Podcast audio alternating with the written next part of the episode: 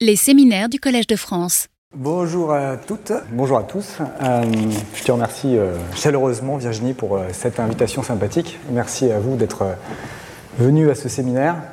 Et je voulais commencer en partageant avec vous un passage qui me semble assez cocasse sur la philosophie de l'animal, qui nous est proposé par Jacques Derrida dans un petit livre assez truculent qu'il a intitulé L'animal que donc je suis qu'il a publié euh, suite à une conférence qu'il a donnée dans les années 90. Alors Jacques Derrida sort de sa douche nu et il croise le regard de son chat. Il a une première réaction qui est euh, bah, d'avoir honte d'être nu devant son chat. Alors il, se cache et puis euh, c'est son réflexe. Évidemment, quelques lignes plus, plus tard, il nous explique que ce réflexe est étrange et qu'il a plutôt eu honte d'avoir honte en tant que philosophe. Pourquoi se cacher de sa nudité devant un animal qui, euh, étant toujours nu, n'est jamais nu et euh, n'a pas conscience de ce que c'est que la pudeur. Donc il a honte d'avoir honte. Mais finalement, il réfléchit encore là-dessus et puis euh, il fait quelques lignes qui supposent que c'est pas tout à fait ça la vraie analyse. Il aurait dû avoir honte d'avoir honte d'avoir honte. Pourquoi? Parce que, eh bien, si il a rencontré dans ce regard quelque chose qui l'a troublé, c'est qu'il était confronté à une altérité absolue euh, qu'il avait du mal à réfléchir en tant que philosophe. Et dit-il, la philosophie n'a-t-elle pas été cette grande organisation qui nous a empêché de penser l'animal? D'ailleurs, dit-il, avec ce mot animal avec un grand A, n'est-ce pas déjà un acte de violence de mettre toute cette hétérogénéité du vivant dans une seule catégorie englobante qui serait l'animal? Donc Derrida nous, explique qu'il a plutôt eu euh, envie d'avoir honte, d'avoir honte, d'avoir honte. Évidemment, je vous ai menti en vous proposant ce chat, parce que euh, ça n'est pas le chat que pouvait croiser Derrida. Nous avons un chat ici qui est un chat sauvage. Non, le chat qui a pu croiser Derrida était l'un de ces chats domestiqués dont, Virginie nous a fait euh, la, proposition, qui résulte de tous les fantasmes que ont pu avoir les humains de faire des chats, alors plus ou moins mignons, hein, mais euh, plutôt euh, qui ressemble à un tigre, qui ressemble à autre chose qu'à un chat, etc. vous voyez, le trouble qui se, dessine ici, c'est que vous avez sur cette même euh, photographie le rapport au sauvage, à l'animal sauvage, que Derrida ne pouvait pas croiser, à moins de courir nu dans la forêt, et le chat domestiqué. Alors, il se trouve que Derrida était déjà confronté à l'altérité la plus absolue en croisant le regard d'un chat domestique. Évidemment, le chat sauvage a quelque chose d'un peu différent. C'est un peu notre chat de Schrödinger, nous, le biologiste ici. Où est le domestique? Où est le sauvage? Si on regarde le domestique, il se trouve que même dans les chats les plus ornementaux, euh, les plus absurdes, eh bien, il leur demeure quelque chose de sauvage. Si on regarde leur activité, diurne et nocturne, quelque chose leur rattache à leur ancêtre le plus sauvage, parce que euh, leur comportement n'est jamais complètement euh, domestiqué. Mais il faut avouer qu'il y a quelque chose de différent, comme un gradient. Si vous sortez euh, du Collège de France, euh, en face de la Sorbonne, rue des Écoles, vous allez croiser cette statue de Montaigne. Et Montaigne est l'auteur sur lequel s'appuie Derrida pour dire qu'au cours de la philosophie sur l'animal, il y a bien des exceptions. Montaigne fait figure d'exception parce que dès le XVIe siècle, il écrit qu'il n'y a pas de différence de nature entre l'homme et l'animal, mais bien une différence de degré. On est 300 ans avant Darwin et on a une proposition d'une réflexion sur l'animal euh, avec quelque chose de très subtil. Alors on a voulu faire de Montaigne un précurseur de l'antispécisme euh, et à mon avis c'est anachronique, mais il nous donne quand même quelque chose qui donne à réfléchir sur l'animal euh, bien avant les réflexions contemporaines sur la question. Montaigne s'insurge aussi contre l'ethnocentrisme qui a lieu sous ses yeux de la colonisation de l'Amérique. Et vous avez finalement ce socle lourd que je voulais partager avec vous pour démarrer, on va pouvoir le disséquer, essayer de comprendre comment il s'organise, qui est une forme d'ethno-anthropocentrisme de domination qui est dénoncée euh, déjà par Montaigne. Alors Montaigne, il a des citations qui sont assez, assez belles, et il dit notamment euh, sur le plus beau trône du monde, on n'est jamais assis que sur son cul. C'était une manière d'inviter à l'humilité et à la reconnaissance que on a beau faire des beaux discours, très souvent, on a besoin de se recentrer sur quelque chose euh, de très simple. Alors l'histoire que je vais vous proposer est une histoire un peu différente. Évidemment, beaucoup d'auteurs qui réfléchissent sur les humanités environnementales, qu'elles viennent de la, sociologie, de la philosophie, de l'anthropologie, euh, discutent ce socle lourd dont je vous ai parlé, c'est cet anthropocentrisme, le fait que l'humain a euh, passé beaucoup de temps à discourir sur comment il était supérieur, euh, soit vis-à-vis des animaux, ou soit un ethnocentrisme, comment certaines sociétés sont supérieures à d'autres sociétés afin de les coloniser. On pourrait continuer à réfléchir là-dessus. Il y a une autre possibilité, c'est de s'engager vers une histoire environnementale. Comment ça s'est passé cette domestication du monde, cette colonisation des autres peuples et cette volonté de dominer la nature? Alors moi, c'est euh, l'enquête que j'ai voulu mener pour penser, alors non pas le vivant autrement, mais la crise du vivant autrement, que simplement comme l'expression, si vous voulez, d'une nature humaine qui serait celle de vouloir toujours tout dominer et tout coloniser. Non, il y a bien une histoire politique, industrielle à réaliser. C'est ce que j'ai appelé un champ de bataille éthique et politique. Alors, je vais vous proposer de démarrer dans les années 70. Évidemment, euh, j'aurais pu choisir d'autres dates. Il y a quelque chose d'un petit peu artificiel et d'absurde de vouloir euh, capturer dans une date donnée le début d'une histoire environnementale euh, qui serait celle de la dénonciation et de la crise écologique. On peut remonter au XIXe siècle, au XVIe siècle, etc. On trouve, c'est assez intéressant d'ailleurs, à chaque fois des traces d'une dénonciation de quelque chose qui est assez insupportable pour plusieurs personnes, qui est cet acte de colonisation et de domination de la nature. 1970, est intéressant parce que euh, c'est euh, l'anniversaire, le premier jour de l'anniversaire de la Terre, the Earth Day. On est le 22 avril et on a quand même 20 millions de personnes qui manifestent pour une seule raison qui est euh, la sauvegarde de la planète. Alors c'est quelque chose de très concret à ce moment-là. plus de 100 000 personnes à New York. Toutes les classes sociales sont représentées. Un grand mouvement se dessine qui fait que les, historiens de l'environnement appellent ça la décennie environnementaliste, parce que vous avez ceux qui précèdent, savoir les grandes catastrophes industrielles qui commencent, notamment euh, les, marées noires, celle du Santa Barbara en 1969, et toute cette dénonciation euh, de, euh, des différentes formes de colonisation de la nature au sens large, et aussi des destructions des forêts tropicales. Parmi les grandes figures qui ont lancé l'alerte vis-à-vis de cette destruction de la nature, on cite souvent Rachel Carson qui euh, écrit en 1962 son livre Silent Spring qui alerte de l'effet euh, néfaste de l'emploi du DDT, notamment sur euh, les insectes, et dit-elle, qui va conduire au printemps silencieux à la, fin, car les oiseaux ne pourront plus chanter dans les champs. Ce qu'on connaît moins, c'est la réaction à la publication de cet ouvrage. Vous avez en réalité une attaque en règle de ces propos de dénonciation de l'agrochimie euh, et des effets néfastes de enfin, sur l'environnement de, l'agrochimie par les géants de l'agrochimie. Et ça paraît assez naturel d'avoir quelque chose d'extrêmement conflictuel, euh, euh, d'une contre-attaque anti-environnementale, ce que les historiens ont appelé le environmental backlash, c'est-à-dire le retour de bâton de la dénonciation des effets néfastes des pesticides sur l'environnement avec euh, bah, par exemple des, contre-publicités nous expliquant que le DDT est bon pour la santé et que euh, tout ce que Rachel, Carson raconte est inventé, est construit euh, et ne tient pas debout. Vous avez dans les milieux intellectuels aussi des dénonciations assez fortes comme ce, rapport Les limites de la croissance, The, Limits to Growth, qui est, resté euh, très, très, fameux, et qui nous met en garde sur euh, cette difficulté de maintenir un modèle de croissance infini dans un monde fini, et qui nous explique que de manière déterminée, obligatoire, euh, une forme de limite va être atteinte avec des conséquences très fortes. Là encore, contre-mouvement qui va singer cette approche-là de la question environnementale en expliquant que cette pensée écologique euh, sont des prophètes de l'Apocalypse, ne sont qu'un ramassis d'absurdités et qu'il est inconcevable d'imaginer d'adhérer à ce type de pensée.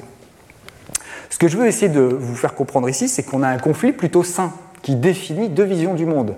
Une vision qui alarme, qui alerte euh, sur euh, cette crise environnementale qui a l'air de se dessiner et de s'amplifier et de s'internationaliser, et puis un contre-mouvement, qui est une autre vision du monde complète, qui dit non mais euh, tout va bien se passer, la technologie va nous sauver, et il est en tout cas hors de question de remettre en doute cette forme de colonisation eh bien, du monde vivant et des autres formes de société que les nôtres.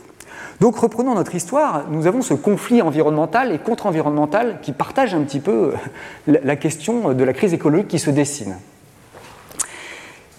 Va venir en, jeu, va, rentrer en scène un, tour de force assez subtil que je trouve intéressant, qui est très intéressant d'étudier ça va être l'idée que euh, finalement, ça n'est pas l'industrie qui pollue, mais ce sont les individus.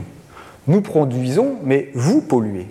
Donc une des campagnes de publicité qui illustre très bien ça est celle qui est euh, proposée par Keep America Beautiful, qui est une organisation qui va être euh, financée par l'industrie de la canette et les industries les plus polluantes, qui vont faire des campagnes de pub massives pour expliquer qu'il n'y a pas de conflit à avoir. Il y a quelque chose de très empathique qui va être, euh, se dessiner ici. Vous voyez, même les enfants, toutes les, classes sociales sont représentées pour dire People start pollution, people can stop it. Il y a un moment donné où va se retourner non pas euh, la question des responsabilités du côté de la production euh, de biens qui vont être polluants, mais du côté de, des pollueurs qui sont au bout de la chaîne les individus.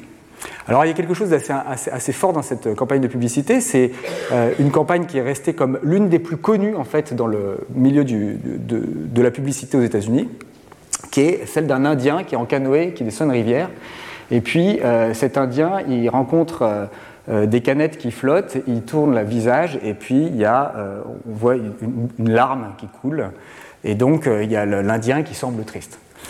Cet Indien triste est resté euh, dix ans euh, sur les écrans euh, et a accompagné cette publicité de People Start Pollution, People Can Stop It. C'est une manière bah, d'essayer d'inviter à la protection, ou en tout cas à ne pas jeter ces détritus dans la nature. Alors il se trouve que cet Indien n'est pas un Indien, mais un acteur italien, qui n'est pas du tout quelqu'un qui a vécu aux États-Unis, et qu'il est payé par l'industrie de la canette pour faire cette publicité-là.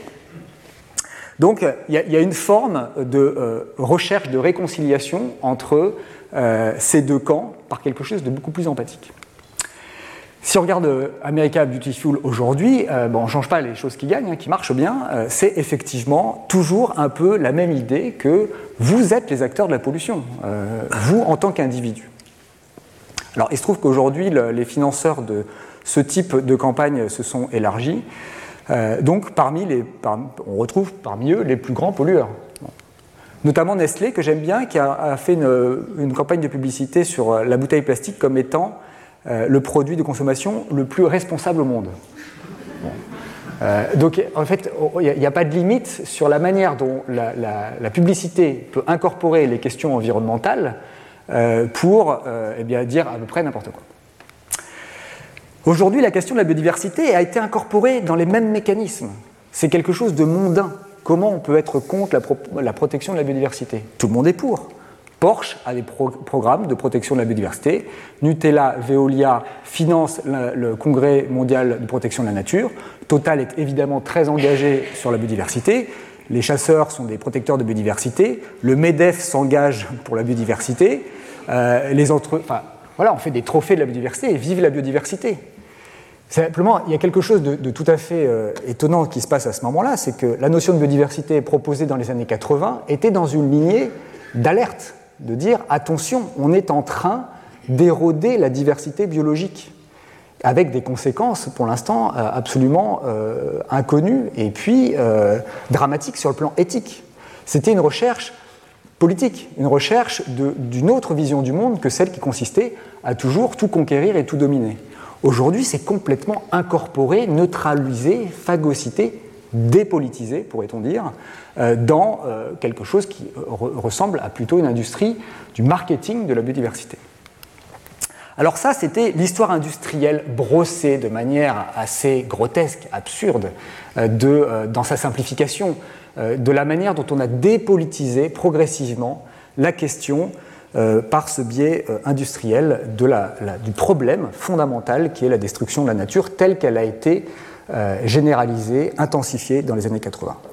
On peut faire la même histoire du côté plus politique au sens de la manière dont le pouvoir s'est emparé de la question et de la manière dont certains rapports de force se sont redessinés.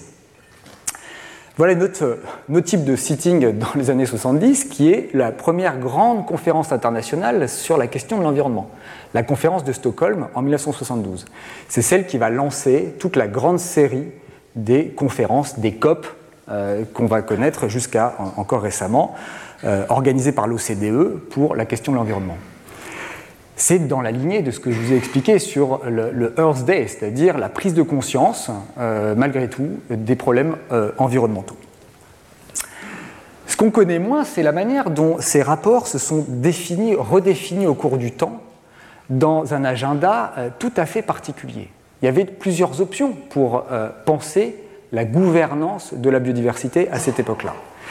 On oublie par exemple que c'est euh, sous Reagan et Thatcher, donc euh, champions du libéralisme euh, à l'époque, que va être défini le GIEC. C'est eux qui définissent le GIEC. Et ils l'écrivent de manière assez claire, c'est pour pouvoir contrôler les contrôles, pour pouvoir être sûr que les termes du débat sur la régulation des problèmes climatiques soient laissés aux politiques en devenir ressort et euh, ne soit pas trop contraignant. Pareil pour le rapport Brundtland, qui est le grand rapport qui va définir le développement durable. C'est une organisation, une certaine organisation politique de la manière dont les problèmes environnementaux vont être dessinés, qui nous ont accompagnés pendant des décennies. Il y avait d'autres histoires possibles de la question environnementale. Ici, j'attire votre attention sur le fait que euh, c'est au même moment que euh, Michel Foucault donne ses cours au Collège de France sur quelque chose qu'il a appelé la, naissance de la biopolitique. Michel Foucault nous explique que la manière dont le néolibéralisme naît n'est pas celui euh, d'un contrôle, fort de l'État sur ce qu'on doit faire, n'est pas non plus un retrait total de l'État sur l'intervention du marché, mais une conduite des conduites, dit-il, le déploiement d'une stratégie sans qu'un stratège soit bien identifiable. Stratégie pourquoi? Pour ne surtout pas bouleverser un ordre social et économique dominant. Donc il déploiement d'une biogéopolitique néolibérale à l'endroit même de la question environnementale? Par exemple, euh, des outils économiques sont déployés à l'époque par un économiste qui conseille Ronald Reagan sous sa, présidence, qui est les analyses coût-bénéfice. Tout va être passé au crible de qu'est-ce que ça coûte, qu'est-ce que ça rapporte. Je veux dire, ça, ça a colonisé euh, pratiquement tous les secteurs. Mais dans le milieu de l'environnement, tout a été revu et redistribué en fonction des coûts et des bénéfices. Dites-moi combien je perds en ne détruisant pas la forêt. Et si je perds plus que ce que vous gagnez en la protégeant, bah, on va pouvoir commencer à débattre. Est-ce que finalement j'ai intérêt à ne pas la détruire? Tout y passe, y compris la santé humaine. À l'époque, les, voitures n'ont pas de ceinture de sécurité. Pourquoi devrais-je construire une ceinture de sécurité? Qu'est-ce que ça me coûte de faire une ceinture de sécurité? Qu'est-ce que ça me rapporte de faire une ceinture de sécurité? A priori, ça ne rapporte pas grand-chose. Ah si, on va quand même faire un coup sur la santé humaine que ça coûte de soigner les gens qui sont morts dans les accidents. Et donc, il y a des, débats qui vont euh, essayer de euh, proposer combien coûte une vie humaine à la fin.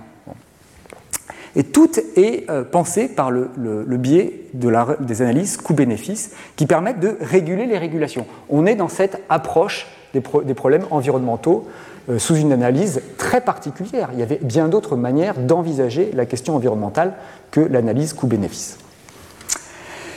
Alors qu'est-ce que ça a donné? Bah, Ça a donné la succession des COP, vous voyez. Euh, donc ça c'est la, réunion euh, de toute la, suite des, conférences de Stockholm, dont le sommet de Rio en 1992. On a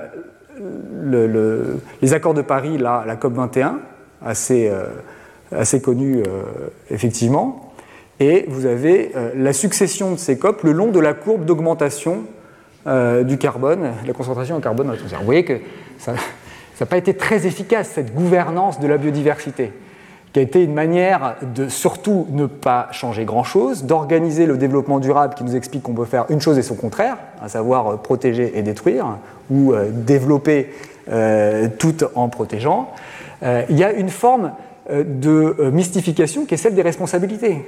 En bout de chaîne, vous êtes les responsables si vous ne jetez pas euh, la canette là où il faut. Euh, les générations futures sont convoquées.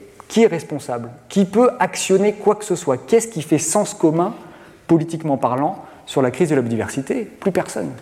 C'est pour ça qu'on arrive à cette notion de bio-géopolitique de la biodiversité, parce que la gouvernance du climat se donne à voir comme quelque chose où on ne sait pas qui gouverne et qui décide pour aller vers où.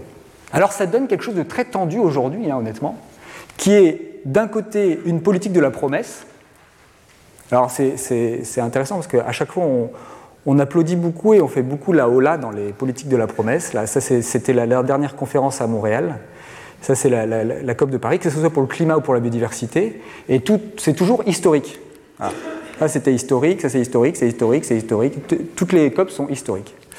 Euh, et on promet, on moi j'ai connu euh, cet objectif qui était l'objectif 2010 où on, avait promis d'arrêter la crise de la biodiversité. En France, on avait dit même on va la stopper, on va pas juste arrêter le déclin, on va même. Euh, voilà, alors nos actions sont censées avoir un impact positif net. C'est le grand Green New Deal aux États-Unis. On va faire que notre planète devienne de nouveau de, très bonne qualité. Donc on a une euh, politique de la promesse. Mais pourquoi tant de promesses?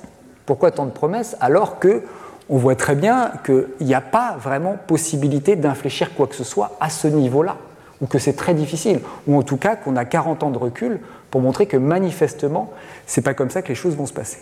Et en face, on a une science de la détresse, pourrait-on dire avec le dernier rapport du GIEC qui nous explique que la hausse de 2 degrés de la température mondiale sera apocalyptique. Alors, moi, je, suis un peu intimidé par l'apocalypse, je ne sais pas vous, mais... Mais on va plus loin que l'apocalypse maintenant. 2022, c'est 2,7 degrés à la fin du siècle. Alors là, j'avais un peu chaud, mais là, je, ça, m'empêche de penser, là, au-delà de l'apocalypse. Euh, bon. Alors, une manière de voir ça, j'aime beaucoup ce graphique c'est immédiat. Donnez-moi votre âge et je vais vous dire si vous allez voir l'apocalypse. Moi, je me situe à peu près là. Et donc, c'est les températures que je vais croiser au cours de ma vie. Voilà, à peu près.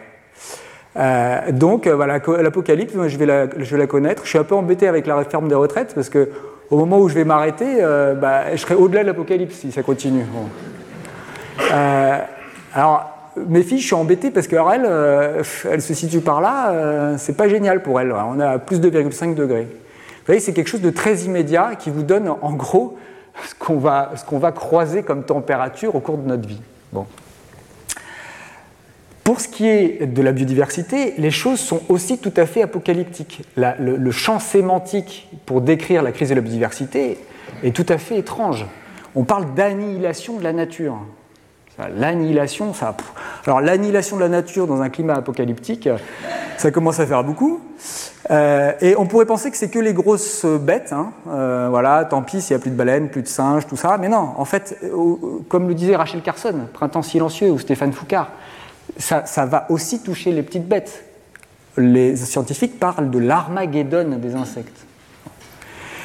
Et donc le climat scientifique euh, est celui-ci, c'est celui d'une détresse, euh, avec euh, par exemple, de manière très concrète, cette manifestation de scientifiques au muséum il y a quelques semaines pour dénoncer bah, l'accumulation d'évidences, enfin de preuves claires de l'hécatombe sur les insectes, de l'emploi des pesticides, et de finalement assez peu de réactivité ou de changement dans les pratiques ou dans les décisions, voire de changements de décisions complètement contraires à ce que euh, le savoir devrait, euh, auquel le, savoir devrait euh, conduire.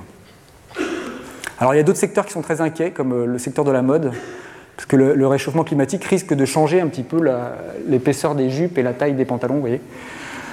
donc évidemment, tout le monde est paniqué.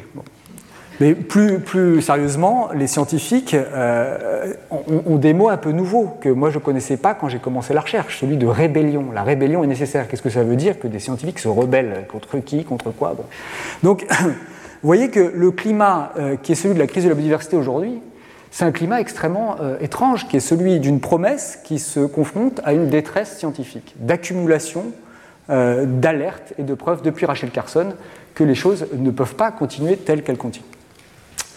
Pourtant, l'ensemble euh, est présenté comme euh, euh, non pas les termes d'un conflit, mais quelque chose de rassembleur. L'écologie, nous sommes tous pour l'écologie. Mais non, c'est quelque chose de conflictuel, fondamentalement conflictuel, à essayer de redessiner une société écologique. Alors voilà l'autre euh, gadget un petit peu qui est euh, proposé pour clore un petit peu ce, temps sur euh, la gouvernance de la biodiversité telle qu'elle est pensée aujourd'hui. C'est le système qui a été pensé par des économistes de l'OCDE qui serait que vous auriez un état de la biodiversité soumis à des pressions qui entraîneraient des réponses politiques. Pression, état, réponse. Voilà. C'est pas plan, épargne retraite, hein, c'est pression, état, réponse. Voilà. Et ce qu'il y a de dérangeant, c'est que ça, mystifie, comme je vous ai dit un petit peu, les acteurs. Qui sont les acteurs? Et quelle est la volonté qui, voudrait qu'il y ait effectivement une réponse qui diminuerait les pressions? Rien n'indique que qui que ce soit ait envie de changer le niveau de pression euh, en politique. Euh, de même que c'est complètement linéaire. On sait très bien en écologie que vous n'avez pas un système linéaire qui lie pression et réponse. Il y a des boucles de rétraction, c'est compliqué, etc. Mais on a créé cet imaginaire d'une Terre sous contrôle et il suffirait d'actionner les bons leviers pour enfin euh, régler la température de la Terre sous, en dessous de 2 degrés ou arrêter le déclin de la biodiversité.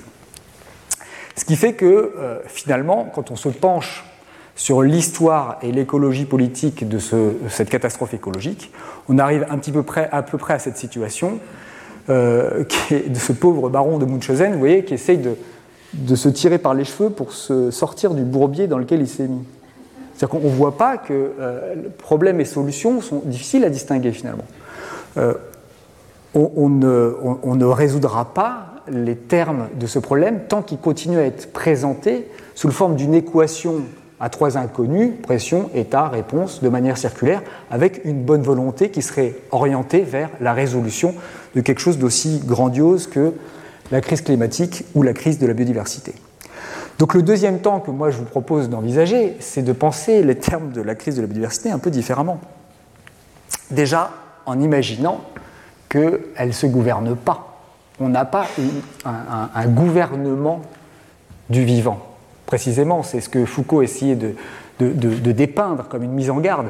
La gouvernementalité du vivant n'est jamais achevée parce qu'elle se, elle se, heurte à des résistances, à des choses qui ne, se laissent pas attraper. On parle d'une nature récalcitrante. On l'a un peu vu avec euh, la présentation euh, de Virginie euh, juste avant. Dès qu'on essaye de couper des gènes, eh ben, on, a, on a obligé d'avoir un coup d'avance sur ce qu'il faut faire pour rattraper en cas d'échappatoire. Et on est toujours en train de courir derrière cette grande domestication du vivant qui n'a jamais réellement eu lieu de manière totale et définitive. Donc en pensant qu'elle se gouverne. Comment réussir à échouer en pensant qu'elle se gouverne? Et en pensant que naturellement, comme par enchantement, les modes de pensée et les acteurs de sa dégradation sont réellement engagés dans sa protection.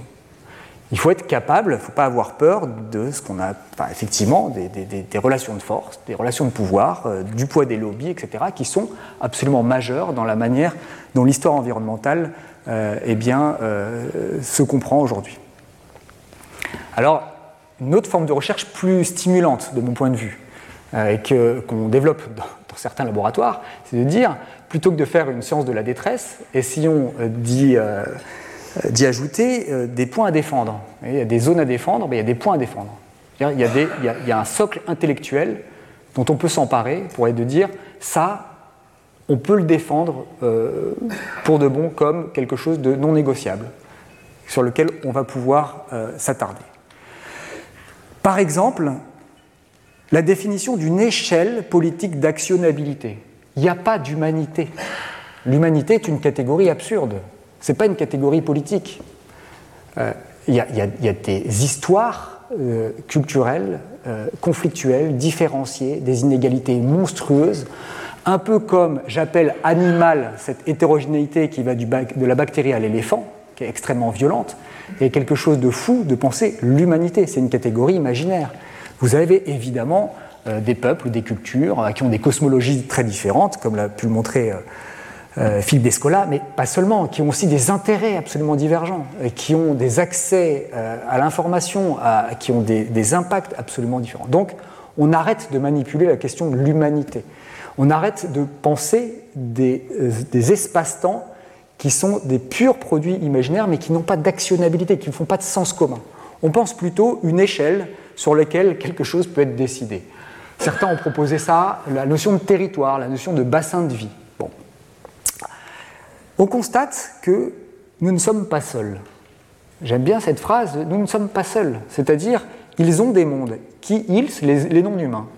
Un peu à la, manière de, de, la mise en garde de Montaigne, il y a différentes façons d'être sujet. Avoir une conscience est une manière d'être sujet, ne pas avoir de conscience est une autre manière d'être un sujet du monde. Et donc ils ont des mondes, des mondes possibles qui ne sont pas juste euh, des euh, coexistants autour de nous, mais le chat sauvage, euh, la chouette ont des mondes, ont leur monde. Il y a des corps et des liens. Voilà deux choses simples que l'écologie enseigne.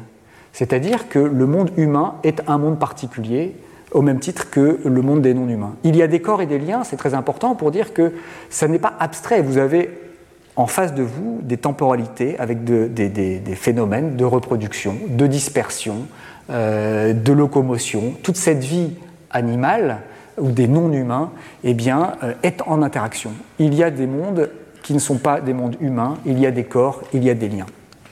Et il y a des limites biophysiques. Voilà un des points à défendre de la pensée écologique, c'est que euh, eh bien, on ne peut pas euh, franchir certains seuils sans des conséquences euh, qui peuvent être dramatiques. La photosynthèse s'arrête à partir de certaines températures. Le cycle de Calvin ne se réalise plus. vous pouvez faire tout ce que vous voulez, vous n'avez plus la, respiration dans certaines conditions, y compris la respiration humaine. elle s'arrête. Voilà. Donc il y a des limites biophysiques. Lorsque vous détruisez un espace, vous détruisez des corps, des liens, des mondes, et ça peut être de manière irréversible. Bon, il y a des limites. Et c'est un champ de bataille éthique et politique. C'est un peu euh, ce, sur quoi je voulais insister aujourd'hui, c'est que rien n'est donné comme, euh, euh, comme étant gagné. Il y a des alliances, il y a des ennemis et il y a des alliés. Donc alors je m'en veux un peu d'avoir pris ce poulpe parce que le pauvre poulpe, lui, il est représenté comme un, être maléfique, alors que c'est fabuleux, un poulpe, c'est très gentil, un poulpe. Mais euh, j'aimais bien cette idée de, de, ce multi. cette difficulté, cette polycrise difficile à envisager seulement par un seul bras. ça n'est pas juste parce qu'on exploite le vivant, ça n'est pas juste parce qu'on le domestique, mais vous avez un ensemble d'attributs qui tend à euh, imposer une forme d'être au monde qui va aller euh, vers une forme de dégradation du vivant. Donc c'est un champ de bataille éthique et politique. Alors je vais en développer euh, très rapidement quelques-uns pour montrer ce qu'on peut essayer d'actionner, de changer sur le plan intellectuel. Par exemple, le tri, le tri du vivant, cette idée très particulière que certaines espèces doivent être condamnées parce qu'elles sont foutues d'avance et d'autres peuvent être sélectionnés parce qu'on va pouvoir les privilégier dans la conservation. C'est quelque chose qui a euh, beaucoup euh, occupé les écologues, ça. Dites-moi euh, quels sont vos attributs, je vous dirai si vous êtes plutôt en haut de la liste ou en bas de la liste. Ah, alors, quels sont les critères de conservation de telle et telle espèce? C'est une forme très bizarre en fait, hein. c'est plutôt aécologique comme pensée. Cette idée qu'on va pouvoir hiérarchiser les espèces en fonction de certains attributs définis a priori par les humains une forme de tri du vivant. voyez c'est une forme de pensée très bizarre, très rationnelle, euh, de catalogue du vivant, en vertu d'un certain nombre de critères. On va dire que telle espèce est condamnée, mérite notre attention, et telle autre mérite euh, d'être euh, condamnée. La substitution, c'est pareil, c'est cette idée que eh finalement les écosystèmes peuvent être compris comme des choses. Alors c'est la notion de compensation aujourd'hui. vous mettez un score de biodiversité à un écosystème, euh, à un autre écosystème. On sait qu'on va détruire ici parce qu'on va faire un, Starbucks. Voilà. Euh, donc on perd 29 points de biodiversité. C'est pas grave, on va pouvoir les restaurer ailleurs. 38 plus 29, voilà, on a, après l'impact, restauré la biodiversité perdue. Cette substitution qui suppose qu'un écosystème détruit peut être restauré en un écosystème jugé équivalent, quelque chose d'assez étrange sur le point écologique, n'a aucun sens même écologique. Et pourtant, c'est une forme de pensée qui s'est euh, déployée un petit peu dans la manière dont on envisage la protection de la nature aujourd'hui. Tri, substitution, fonctionnalisation. Alors ça, c'est cette autre idée un peu farfelue que euh, cette nature qui nous entoure euh, serait dotée de fonctions qui, comme par magie, euh, sont orientées envers une seule espèce, à savoir la nôtre. Par exemple, la notion de service écosystémique ou de fonction de pollinisation envisagée comme eh bien, ce, qui ce qui serait le rôle des insectes. Il faut maintenir le service des pollinisations parce que les pollinisateurs eh bien, nous permettent d'avoir euh, des fruits. Évidemment, ce n'est pas complètement absurde. C'est-à-dire que sans pollinisateurs, il y a un certain nombre d'activités agronomiques qui s'arrêtent tout de suite. Mais si vous passez de cette situation agronomique à une considération générale qui serait de dire on a besoin des pollinisateurs, évidemment, c'est absurde.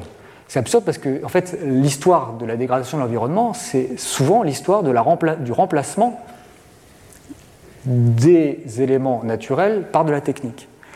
Récemment, une, entreprise a développé le drocoptère, le drocoptère qui veut remplacer les, pollinisateurs. Donc c'est pas compliqué, vous achetez du pollen à Bayer, ou Monsanto là, et avec un petit drone, vous pouvez télécommander euh, les champs euh, à distance dans votre camion pour aller polliniser les fleurs vous-même. Pendant longtemps, j'expliquais à mes étudiants qu'on ne pourra jamais remplacer euh, évidemment l'abondance, la diversité, la, coévolution subtile entre les traits des pollinisateurs et des plantes, etc. Euh, quelle erreur fut la mienne En fait, le drocoptère permet de faire tout ça. Euh, vous, gérez tout ça par ordinateur et vous obtenez des bien meilleurs résultats qu'avec euh, les pollinisateurs. Donc ces gens se sont amusés avec leur drocoptère à polliniser leurs champs de pommes, de cerises ou d'amandes. Et vous voyez qu'avec les pollinisateurs sauvages, eh bien, on récolte moins de fruits que si je télécommande mon petit drocoptère. On n'a pas besoin des pollinisateurs. Mais comme on n'a pas besoin de beaucoup, beaucoup de choses. L'histoire de la domestication, ça a été une, histoire de la réduction de la diversité, de la réduction de notre dépendance au monde vivant. Fonctionnaliser le vivant, c'est cette tendance générale à voir dans les espèces qui nous entourent des fonctions plutôt que des existences. Voilà.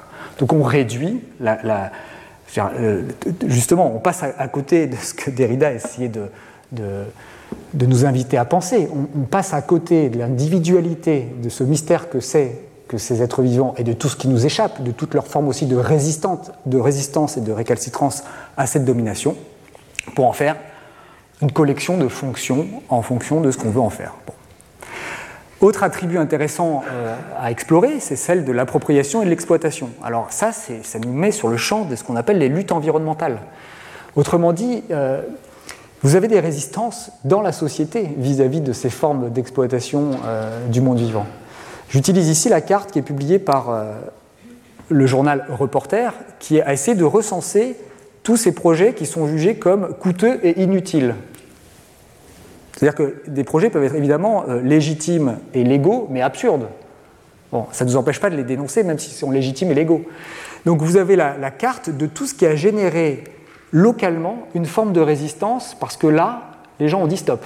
Il y a quelque chose qui heurte, euh, qui nous heurte profondément dans l'avènement de ce projet supplémentaire de destruction. C'est ce qu'on appelle euh, les luttes environnementales.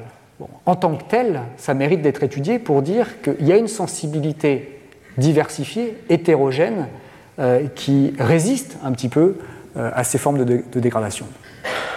Évidemment, ces luttes environnementales, elles sont internationales. Il y a une forme d'a priori qui serait euh, euh, de considérer que c'est un luxe la protection de l'environnement. Et il y a tout un, travail qui a été notamment mené par euh, Juan Martinez Allier, qui a écrit un livre qui s'appelle L'écologie des pauvres et qui fait tomber cet a priori que c'est un luxe et qu'il n'y aurait que les pays du Nord qui seraient préoccupés par les questions environnementales. Lorsqu'on fait l'histoire des luttes environnementales euh, profondes et lorsqu'on regarde la distribution spatiale de ces luttes environnementales, on s'aperçoit que euh, c'est quelque chose de tout à fait international. Vous avez, y compris dans les situations les plus pauvres, hein, des personnes qui résistent en disant là, il y a une forme de prédation d'une activité euh, qu'on veut combattre. Donc il y a une internationalisation d'une multiplicité de luttes locales qui ont toutes leurs spécificités. Voilà, je vous remercie de votre attention. Retrouvez tous les contenus du Collège de France sur www.colège-2-france.fr.